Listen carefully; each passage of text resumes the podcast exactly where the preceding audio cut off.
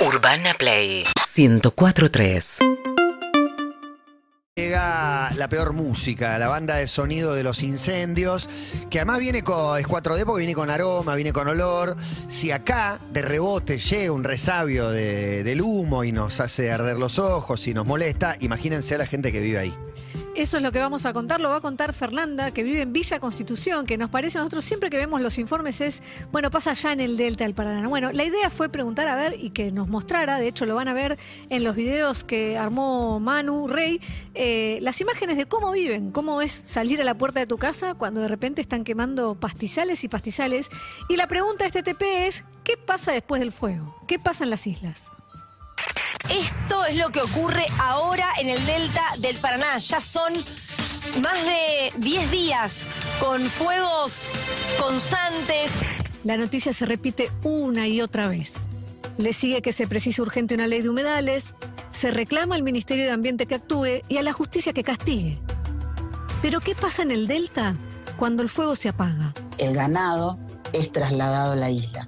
Para que el ganado se pueda sostener en la isla es necesario tener pasturas y para eso se queman estas zonas del humedal a medida que se va trayendo más ganado. Fernanda del Carlo vive en Villa Constitución, en el taco de la provincia de Santa Fe, 50 kilómetros al sur de Rosario.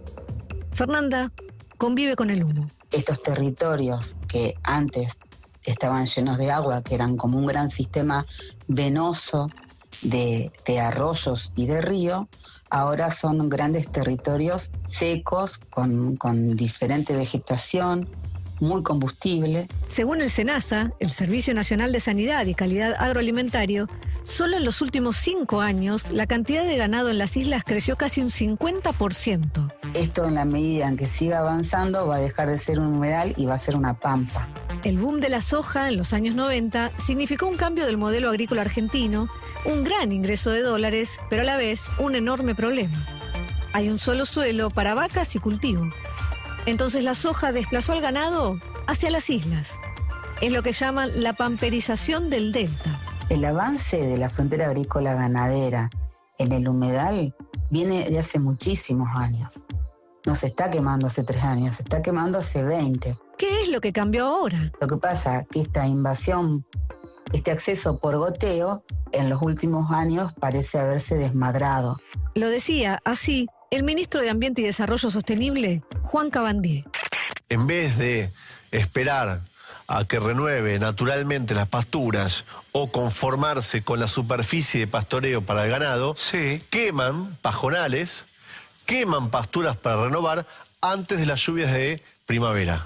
Los humedales son grandes reservorios de agua dulce y grandes mitigadores del efecto del cambio climático.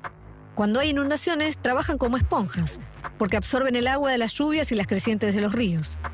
Según la CONAE, la Comisión Nacional de Actividades Espaciales, casi 100.000 hectáreas ya se quemaron en las islas del Delta del Paraná.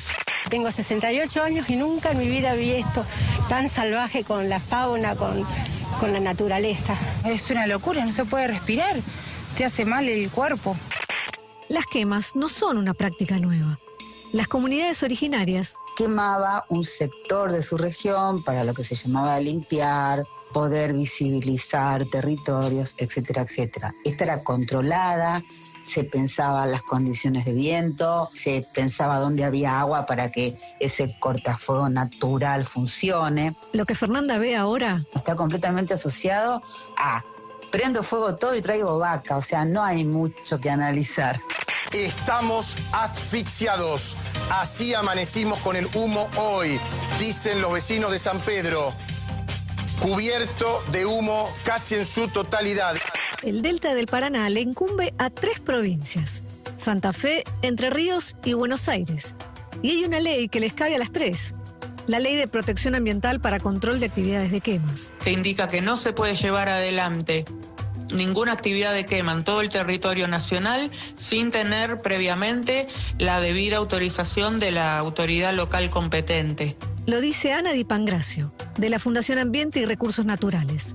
Quien infrinja la ley puede recibir multas o perder autorizaciones que tenía. Pero siempre destacamos que cuando interviene la justicia es porque ya ha habido daño ambiental eh, y generalmente asociado a eso viene el tener que invertir muchísimo dinero en restaurar el daño ocasionado al ambiente. Aunque Fernández y los vecinos denuncian, Los gobiernos se tiran la pelota. Algunos dicen que la culpa es de Entre Ríos porque sucede en ter- territorio entrerriano, pero dicen también que hay empresarios que llevan ganado desde Santa Fe a Rosario.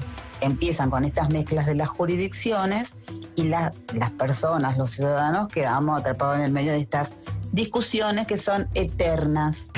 las organizaciones ambientalistas hacen hincapié en que no todo depende de la justicia.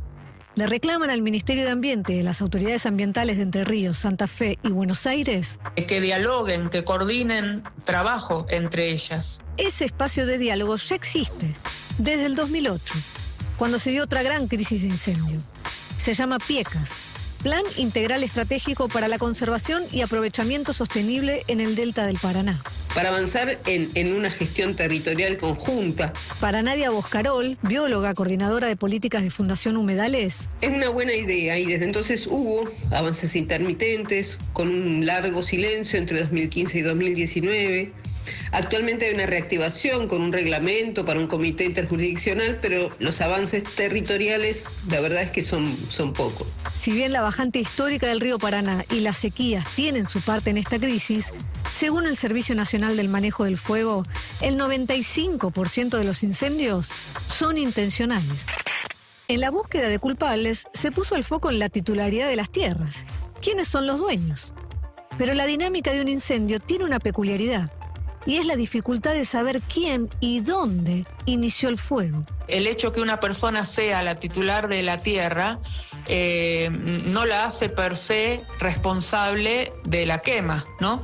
Eh, eh, puede estar siendo víctima de un intruso que se le ha metido en su campo e inició una quema o de un incendio, bueno, que se viene propagando desde más lejos. Enzo Culazo, de la Asociación de Abogados Ambientalistas, agrega que se puede determinar, a lo sumo, quién es el culpable material, que es quien directamente va y prende fuego, que puede ser un, un campesino o un puestero al que se le pagan unas monedas y, y va y prende. Y después está el, el autor intelectual de, de ese hecho, que bueno, y ahí sí creemos que son lo- lo- los propietarios, ¿no? Enzo presentó un pedido de acceso a la información pública y ambiental para saber a quién le está dando permisos de usos de tierras la provincia de Entre Ríos. porque entendemos que, que hay una, una falta de control, que se están dando tierras eh, de manera irregular. El Código Civil dice que deberían ser todas tierras fiscales. Entonces, para chequear, la llamé a Valeria Anderle, abogada especialista en Derecho Ambiental y directora de la Fundación Cauce de Entre Ríos. En el delta del Paraná existe una situación de mucha irregularidad respecto de la titularidad de la tierra, respecto de lo que es la tenencia de la tierra. Los animales van y vienen a distintos lugares con los puesteros. De haber una ley de humedales, ¿esto tendría pena, cárcel? No significaría la posibilidad de tener mayor castigo o sanciones, porque el proyecto de ley consensuado que existe en este momento presentado en la Cámara de Diputados no tiene una parte penal. Es un día cualquiera en Villa Constitución. Hay un tremendo olor a pasto quemado que lo invade todo. A veces es, ol- es olor, a veces es olor y humo. Para que la cosa amaine, depende del viento. Tenés que dormir con las ventanas cerradas, poniendo cinta eh, de empapelar en todos los burletitos para que no penetre el, el humo. Los perros se la pasan estornudando. A veces, Sangrado de nariz porque se te, se te resecan mucho las fosas nasales. y a veces, Tenés lluvia de ceniza. Que eso puede ser más grande, más chiquita, la viruta de la ceniza, pero la respirás. y un cielo bellísimo y aterrador. A veces el sol está hermoso y otra vez se pone dorado, la luna se pone roja y eso tiene que ver con el humo que está dando vuelta. Un día cualquiera, en Villa Constitución, comienza con un deseo. Respirar. Contundente, tremendo. Tremendo. Eh, anoté eh, suelo combustible, eh, hace 20 años que existe, pero ahora se siente más que nunca, las descripciones, el sufrimiento de los animales y la idea de que vivimos en el mismo lugar, los que no les importa nada y lo queman, los que les importa mucho y los que lo sufren. Estamos todos en el mismo lugar. Esta ley de humedales que ahora está en, en discusión y que probablemente quede cajoneada como suele suceder, odio ser tan pesimista, pero digo, es una versión que se va retocando de todas las leyes de humedales que se presentaron y fueron cajoneadas desde aproximadamente 2008, aproximadamente con esos proyectos de la izquierda, en algún momento eh, muy impulsados por Pino Solanas y demás. Me preocupa esta cuestión de que no, de que no incluye una parte penal, porque en una lógica, intentando apelar a cierto sentido común, una persona, un empresario que quema tierras, mata animales, pone en riesgo la vida de, de personas y altera el ecosistema, mínimamente Son cuatro debería, delitos. Sí, debería, Cuatro delitos. debería tener algún tipo de pena, no puede También ser. pre- preocupa la carta esta de poder pasarse responsabilidades tan fácilmente. Claro. O desligarse en realidad de Es el gran problema y es que eh, están Entre Ríos, Buenos Aires y Santa Fe. Y en Villa Constitución viven esto, tipo, acá están quemando, viene el viento, viene el humo, eh, quizás no es de una no se prendió el fuego en Entre Ríos, sino a la altura de Santa Fe y entonces se empiezan a tirar entre los dueños de las tierras. Es muy complejo y en cuanto a las penalidades, por eso también era poner el foco en esto. Una ley de humedales lo que nos va a dar es la protección de los humedales y sobre todo saber qué tipo de humedales hay, hacer un raconto, un, un censo Un y protegerlos de acuerdo y cada provincia hacerse cargo de cómo proteger a ese humedal. Por otro lado, lo que dicen que falta es, eh, estamos llegando siempre tarde. Eh, cuando se incendia, el gasto que hay económico en cuanto a movilizar aviones, hidrantes, el riesgo de los bomberos entran- entrando ahí es muy complicado. La- esa tierra es muy difícil de acceder también. Pero estamos ya gastando mucha guita en el post. Entonces, lo que están diciendo es que haya una previa en el territorio, que haya gente presente, torres de control, que tiene que ver, pero también lo que esto desnuda, este informe, es que la mayoría de las tierras en el Delta, todas, debieran ser fiscales. Si hay tierras privadas es porque en el Estado en algún momento se les cedió algún, eh, alguna titularidad que no es, no es correcta y no está bien.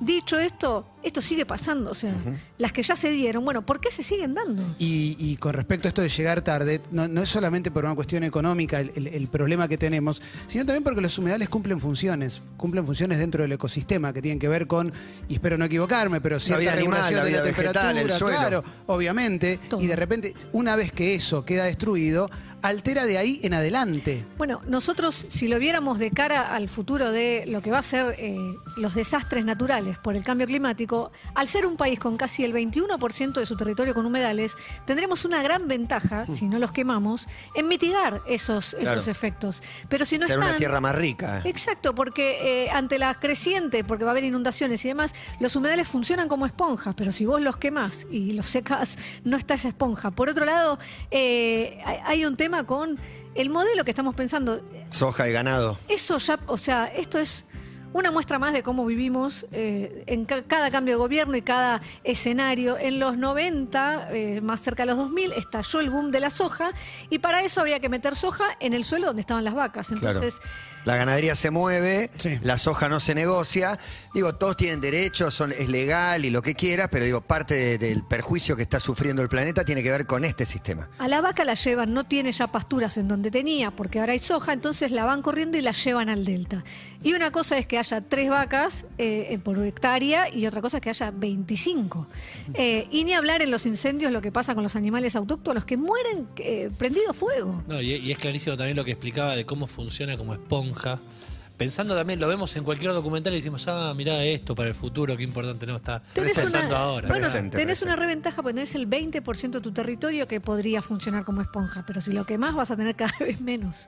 Y va a ser una pampa.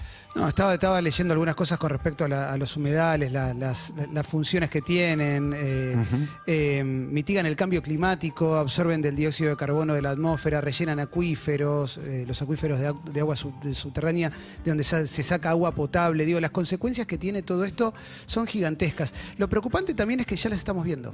Y en- las estamos viendo empezó. constantemente. Sí. Todo. Todos los días hay una alarma con respecto a esto. Verdad. Y la mirada que suele haber, sobre todo muchas veces, de los progresismos, que son los que uno supone que deberían abrazar esto, es ambientalismo bobo. Porque después tienen al CEO de alguna empresa que está metida en esto, eh, auspiciando sus programas. Para canales. cerrar, en el caso del Delta del Paraná está asociado directamente a la ganadería, porque una vez que se apaga el fuego llegan la- las, las cabezas de ganado. En otros casos de otros eh, humedales, lo que surge es eh, el emprendimiento inmobiliario, que es secar el humedal y poner ahí un country o un barrio privado, y lo que empieza a pasar es que se inunda alrededor. ¿Por qué? Porque ese humedal Sí. ya no está absorbiendo. O aparece la fauna Autóctona. En otro lado. Exacto. Bien, interesante y siempre vigente y muy presente aquí en Todo Pasa, el tema de la ley de humedales, del daño al ecosistema y de los incendios en el delta con graves consecuencias. Nos queda un... Seguinos en Instagram y Twitter. Arroba Urbana Play FM.